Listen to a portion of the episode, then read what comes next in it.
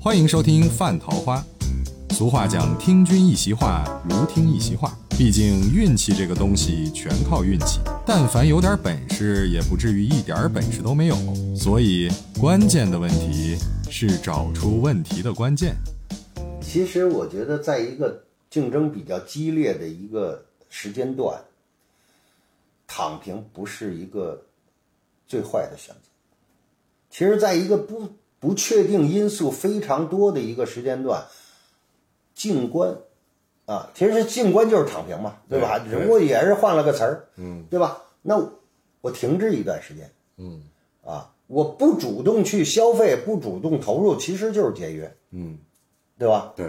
你盲目的在一个不可控制或者是不稳定的一个不状态。稳定的一个阶段，你去做投资，那你失败的概率就一定会高嘛。嗯，那你说实在的，好不容易你有这一点钱，你可能还能维持几年的基本生活。嗯，然后你就为了说，哎呀，现在我我一定要抓住一个时机，然后我搏一下，这一搏可能连你身家都搏进去了。所以就是有两类人，这两类人呢，你这个坐坐在一起，肯定也能吵得天翻地覆。那肯定最先离开的，不跟你吵了的，就是躺平那帮人。那些往死了卷的，就说反正这个时势造英雄，这自古这个乱世出枭雄嘛，其实说这些话的人是身在其中，已经不不能自拔。啊、已经在里头了，这抽身不出来了。而且这些，这个都是四十岁上下的中年人。最近这一段时间，也有一些人过来找我聊天啊，说这你给开个出出主意，我怎么开个饭馆？我我说再等等， 这因为太熟的朋友，我就说这真的等等啊，就是别太盲目的投入。嗯，这个阶段说实在，我觉得投资有风险，入市需谨慎。可不嘛，您说八百多万家餐厅，那能解决的吃饭，那太多人。因为选择它社会的它供供需就是供大于需了，对对吧？那你想吧，供大于需了，你自然说实在的，它它你你不倒闭怎么办啊？已经不是在满足食客的需求了，是在跟竞争对手抢市场。所以为什么说现在有那么多就是呃这这竞价的这种竞争，就是这恨恨不得我我给别人挤得死了，我就能活了。其实你把别人挤死，你在这个过程当中，因为你的低价格，你造成的你的入不敷出，嗯，有可能你比别人死的还快。杀敌一千，自损八百万。有可能杀敌八百，自损一千。所以现在这些全职儿女，这个也挺好。就不其实那天在不讲，投入就不嗯是浪费说叫向内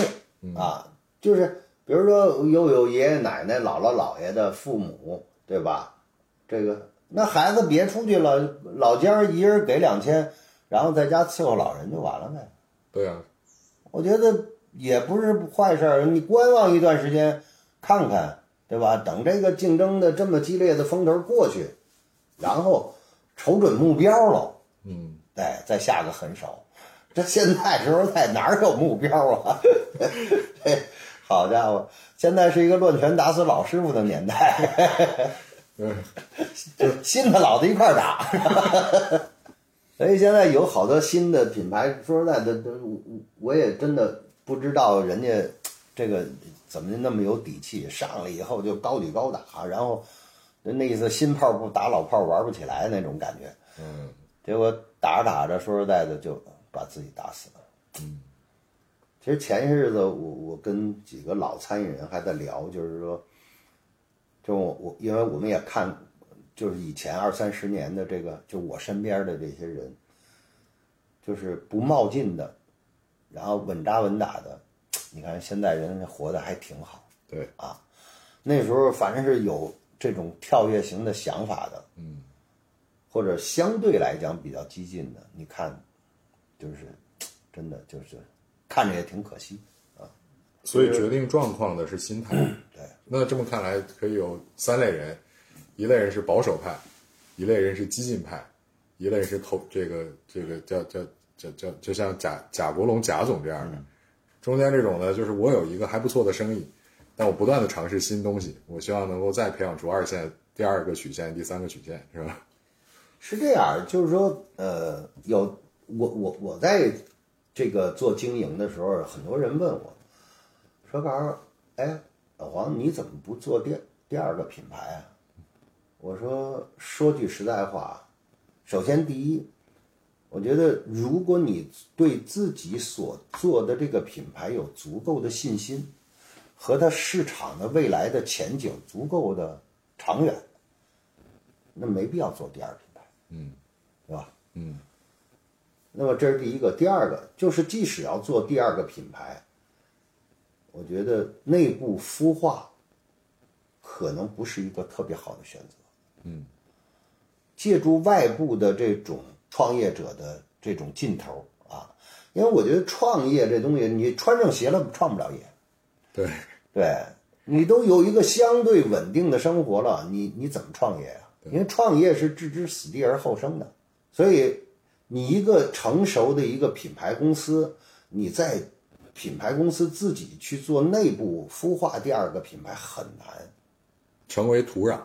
应该是成为就是平台，你成为借力的一个哎辅助平台是可以的，对，但是如果你要是说让这个我这个团队里的人拨出一部分人家，然后去做从零独立的开始的从事儿零创业，我觉得太难了。我们可以去在社会上发现一些好的苗子，去助力它成长。嗯啊，其实那天我参加一活动，就是红餐网的那个在广州那活动，叫特劳特啊，我们在讲一个数据，就是说那个在在全球餐饮的排名啊，他当时举了个例子，就是说那个好像全球排名前多少位的啊，比如说这个有麦当劳啊、嗯星巴克星巴克啊、百胜啊什么的，还有 Chipotle 啊，嗯所以说这个 Chipotle 在只有十六家店的时候，麦当劳就投了好像二点三个亿美元嗯啊，嗯就参股这家公司，嗯，就就算是收为旗下，其实我再说一点，就是说，大的资本公司或者是说这种龙头企业，它一定是看上一个好苗子，这个好苗子一定也是它的竞品。嗯那么它的竞品在它刚刚萌芽的时候，那需要很前瞻的眼光，对吧？首先第一，我觉得哎，这个团队或者这个模式有很好的发展前景。嗯它要是别人投了以后壮大了以后，一定是我最强大的竞争对手。嗯，那这个时候还不如我就重金投入，啊，嗯，我来去控制这个企业未来的一个发展走向，嗯，然后让它发展壮大的成为我的左膀右臂。哎，我觉得这这才是真的，这这这，人家是极聪明的一种做法，对对吧？对，把平台越做越大，对啊，嗯你想吧，哎，一说好排名前五有俩是人家的，嗯，对吧？可能背后依托的这些大佬们都是一个、或者几个，嗯啊，嗯。其实我觉得这罗是斯柴尔德家族，对，这是这是一种真的用投资的角度来讲控制这个品，就是这一个这一个行业的一个发展的一个一个很好的一种方式。而且也是健康的发展，对，就是恶意竞争，我在不这个要把你抹杀了。对我也不用恶意对竞争跟你去去去对抢市场，哎，我发现一好苗子，我直接重金助力，嗯，对吧？对那如果要是用狭隘的这种方式来讲，那我就直接给你说实在用强大的攻势给你打没了就完了呗。对，但是人家不是这种做法，人家说，哎呦，一看这苗子不错，对吧？人家是伯乐，人直接说得了，你你不刚十六个店吗？你想十六个店能一下投两个多亿美金，这什么概念？啊就是太对吧前瞻了眼光，对啊就觉得你一定是一个万店的基因对，，所以呢，就是我们在去听这些，比如说专家的这种这个论分享嗯坛的时候，我们要听什么，对吧？没那错么，是吧？很多人可能说啊，一看就说啊，这这全球有多少家餐饮企业，然后那个有多少家那个这个品牌公司，然后人家是怎么做的，我们去效仿。其实我觉得这这只是其中之一。别说听傻了，师傅，我觉得他们都没在 听，因为一翻 PPT，全部都举起手机在拍屏幕， 其实你拍完了就忘了对呀、啊说想回去再看，对谁回去看？ 啊。所以我就说，我们去去参加一个论坛，或者看一本书，或者看个什么电影儿，或者听我们聊天儿，嗯对，或者听我们这个没事儿闲侃，就是你一定要去，就是你说，哪怕你听三十分钟的聊天，我记住一句话，嗯，那我听几个三十分钟，对吧？我能记住几句话，那对于你来讲，说实在，那可能就是一种积累。收获对。那么这种积累，说实在的，就是我们说知识的学习是点滴的，是润润物细无声的，不是说我今天好死啃书本儿，对吧？它是真的一点一点的，就是说在这个每每天不经意之间，对吧？干干中学，学中学中做。 就像您说的那个，您看您听到特劳特讲的是，是一个竞合思维，把市场做大，而不是恶意竞争，把对手打死。对但是可能对于更多的餐饮小白来讲，他们看到的是哦，第一、第二、第三，立刻在想我有没有机会成为。对，他没有想过我怎么才能成为然。后一看哦，人家不外乎才发展几十年，对吧？我这个好，现现在这势头很猛，我这一定会追上的。那那那天我在这个也是一个圈里头朋友聚，这个有有一个小聚会，就是聊天儿其中有一人问我，说：“您觉得这个我们我们有没有机会成为像百胜中国这样的企业谁呀、？”说咱们不说是谁。不是说 吧，没事儿。这后来这轱辘仨掐了不播。我后来记得问我我我就说不可能，嗯，就是在中国我们目前这种营商的土壤里头，嗯，不可能出现像百胜中国这样的相同类别的企业，因为我觉得起起点不一样。思路起点是一方面，嗯，经营环境、领导人的这种思维啊，嗯包括他的预判性、前瞻性，包括格局，我觉得各个方面都不具备。格局打不开。因为中国我们目前来讲，我们的企业是基本上都是人治的企业，就是就是领导人风格。嗯，那么领导人风格，它注定说实在的，它就是人以以人为转移的这个思维定式。但是如果要是国际化的这种跨国的这种龙头企业，我们说就是像这种就是，呃，餐饮的巨头，它完全都是都是系统体系化，体系化的，对，它不是说你想，当然有没有大企业病，我觉得你别说体系化的，就人治化的一样有大企业病。嗯，可能更严重。对，所以呢，我觉得就目前不存在这个土壤。那么以后什么时候能有？我觉得，反正我活着的有生之年，我觉得我基本看不到。我就是活一百岁，再有四十年，我估计我也看不到。我觉得这是，这是一个是 x P 系统，一个是苹果系统。 不是因为不不是我悲观，是因为我我真的我看了这么多年，而且我也确实是在去了解，对吧？而且我也身在其中。对啊，其实你说这些年我们包括跟资本的对接，包括跟国内国外的这些优秀的企业去去聊天对接，你确实是觉得就是我们真的就是没没到那种格局上，就包括我自己，那说个题外话，就是如果说，比如说有一个连锁品牌，能它能做到，呃，万家店这样的一个这个这个规模，嗯，然后它营收也特别好，这个时候它以被投，它从被投企业变成了投资人，他开始去站在自己的这个买卖的基础上去吸纳各种同业或者说潜在的竞品，也有可能长成百胜吗？就是格局打开了，有可能吗？我觉得是这样，就是它在一个什么样的基础之上，这点儿也很关键。就是说，就是像百胜这样的公司，或者是它类同的这样的公司，它的整个的体系化的规范程度到什么样？嗯，就是我们不能说只吃社会的红利而不回报社会。嗯，就是你说那那企业挣了钱一定是回馈于社会的，那回馈社会的最简单的方式就是你有多少税收，嗯，啊，嗯，对吧？对，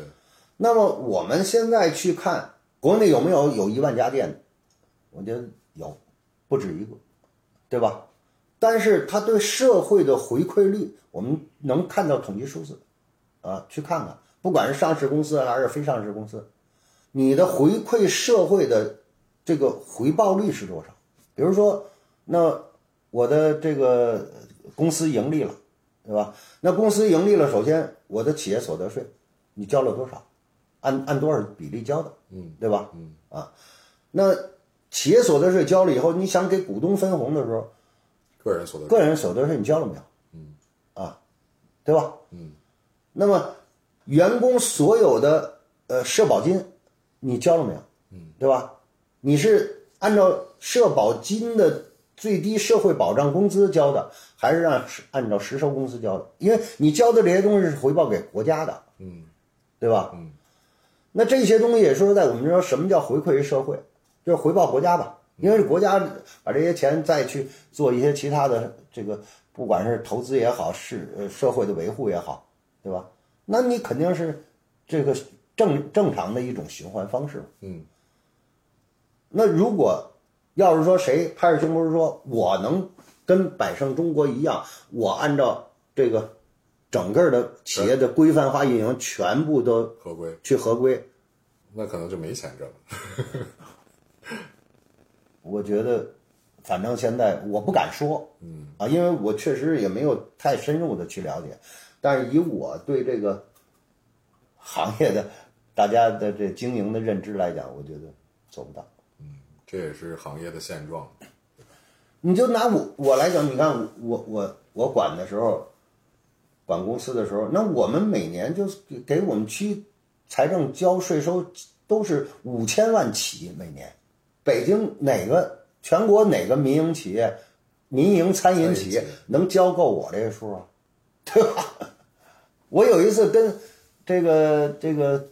呃聚德华天那个贾飞跃聊，贾飞跃说他们大概上交税收可能在一个亿左右。对他的这个，因为是国它企，国企嘛，国企，对吧？啊，因为他他他肯定都是合规的嘛。对啊。所以，如果我们要是格局打开， 那就一定是国企先行喽。但是国企为什么这些年来，它社会的这个在这个行业里头竞争力减弱，就是因为它合规成本高嘛，它还养着那么多退休员工。因为企业私企其实做到大，想要再做到大，其实最终还是要成为国民品牌嘛，嗯，还是要成为国成为这个国家参与的一些企业嘛。但是国企有一个好处，就是说，就是以北京来讲，一些老的国企，它的房租成本比较低。全聚德曾经也孵化和投资过一些小品牌，但是但是就没有起来，是吧？其实是没有掌握到一个很好的一个发展节点。嗯，我那时候我一直有时候这个跟很多人聊天，我说你看全聚德上市的时候，他成立小鸭科技也想做鸭鸭类的副产品嘛，对啊，做零售嘛。但是那个时候呢，说实在的，他就没有去发力去做，还是把这个重心放在门店上，因为那时候门店的红利还是比较高。但是如果那个时候去两条多人走路，然后大力发展零售，有现在绝味儿和周黑鸭什么事儿啊？对吧？对，其实那个时候是有得天独厚的优势，对呀然后又有品很强的品牌认知力，对啊呀对，你想他品牌认知力多高啊那时候，然后他要开发的这些副产品，用他的这种整个的这种渠道渠道推广，那说实在的，那不就是铺天盖地啊？这个品类就没有别人参参与的任何事、任何机会了。你最起码来讲，他得排老大吧，对对吧？对，至少是星巴克在咖啡界的级别。 对呀、所以你这东西就是这样，就是说你你当时在那个节点上，你是不是具备这种眼光？嗯啊，还有就是因为我知道，就是全聚德上市以后，也一直试图于去去并购或者控股一些其他的餐饮企业，包括也跟我聊过，没有聊成。说实在，就我最后一次跟他们去谈，那时候那总裁刘毅还活着，当时我记得我跟那个段强段段董这个聊得特别好啊，然后呢，他也很认同，包括我后来我那时候跟那个全聚德董事长、总经理啊，包括这个投资部，就就是手里投资部都都聊得挺好的啊，但是就卡在刘毅那儿了。刘毅说我们直营都自己都管不好，再管一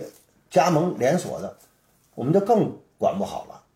哎，就这一句话。其实那个时候说实在，我跟全聚德的下边人聊得特别好，就是因为他们说，哎呦，说您要是来，最起码能对我们的这个就是门店的出品还有帮助呢。对，因为我毕竟我也是厨师出身嘛，对吧？他就没想到，他他想到的只是说我能不能管，没想到合作，大家你管好你对的，我管好，我的。他是想着我控制你，我我不知道怎么控，嗯，对，对吧？对他就没想着，哎，我们是，我们是一种合作合作关系。其实你看，我我这一一说，说了 N 多年了。我说未来的发展是平台对接。对，我说黄金黄是做什么的？黄金黄是做平台的。什么叫平台？就是哎，我搭了一个戏台，嗯，啊，这是一个平台，大家哎谁是角儿都可以在这平台上去唱戏。对，对吧？这是，然后大家相互资源对接，这是平台的这种方式。但是那个时候说实在，有有几个人能听懂啊？当但然是了那个戏台子确实有几个角儿已经出来了，是后 后来有你看有听懂的，包括现在国内的有有一些做连锁 的，自己做品牌的，找这个合作伙伴到哪儿找？到黄金黄那平台上，哎，看看黄金黄的加盟商，这跟他们聊聊去。其实这个不就是这样吗？对，对嗯吧？所以你看，借助这个平台的人，好几个都起来了。都控了个城市，控了个省了，对，对，黄金黄的加盟商的这个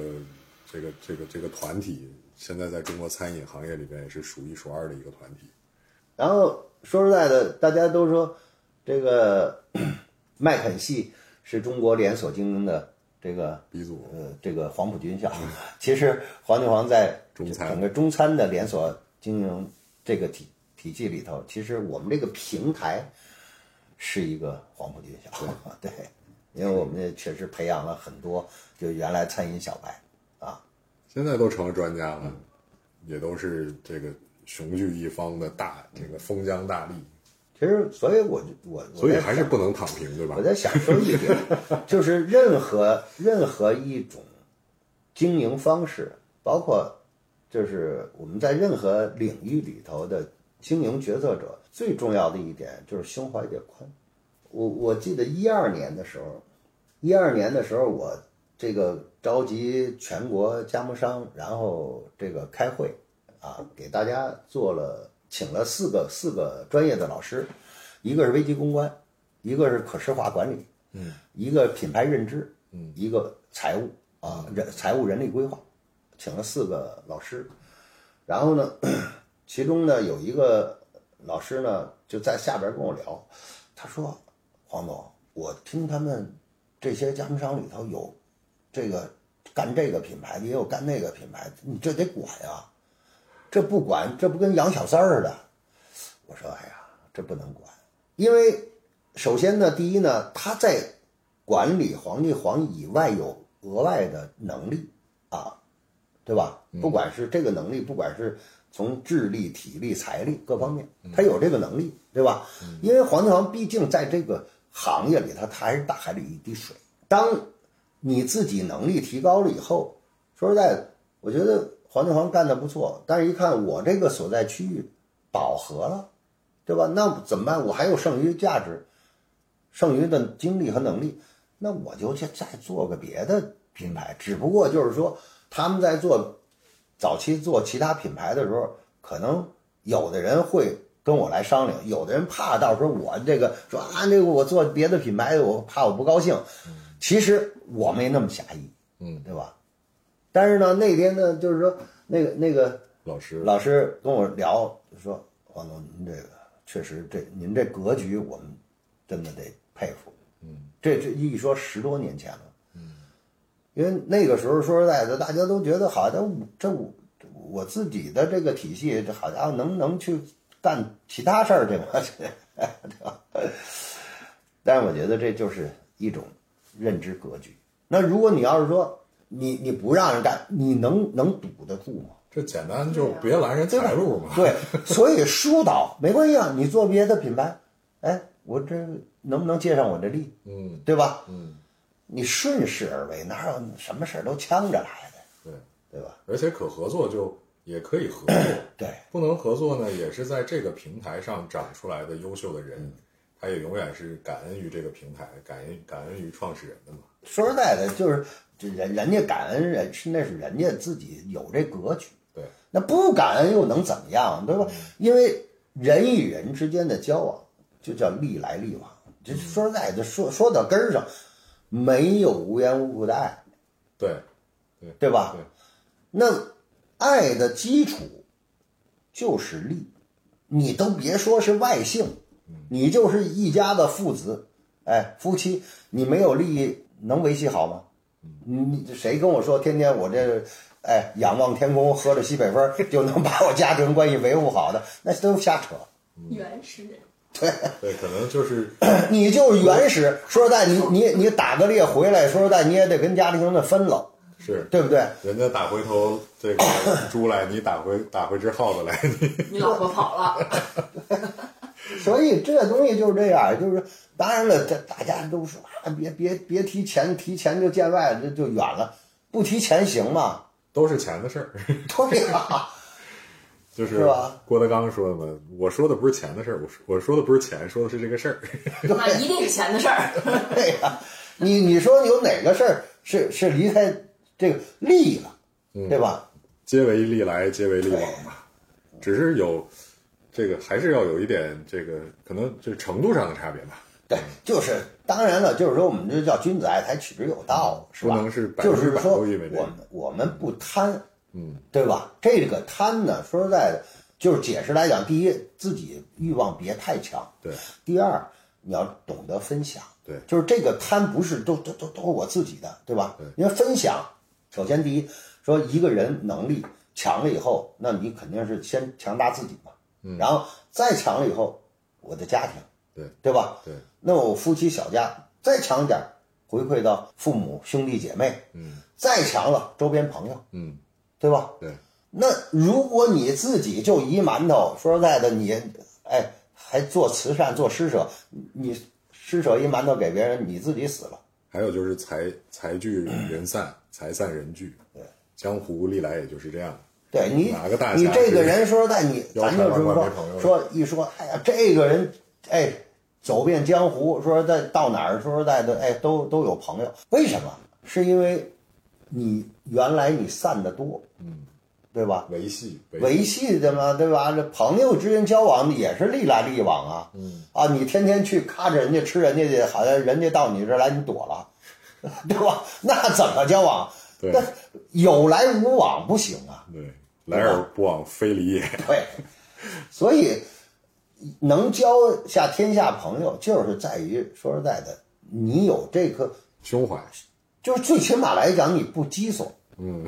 对吧？别人请你喝瓶茅台，到这儿你说北京就产二锅头，二锅头 对吧？那不行，是吧？它不对等，是吧？说北京特色卤煮火烧二锅头，人家管够好，哎，到南方人给你来一燕翅鲍，你你这个说实在的，你从哪方面你都不对等，对不对？特色型可能只有他。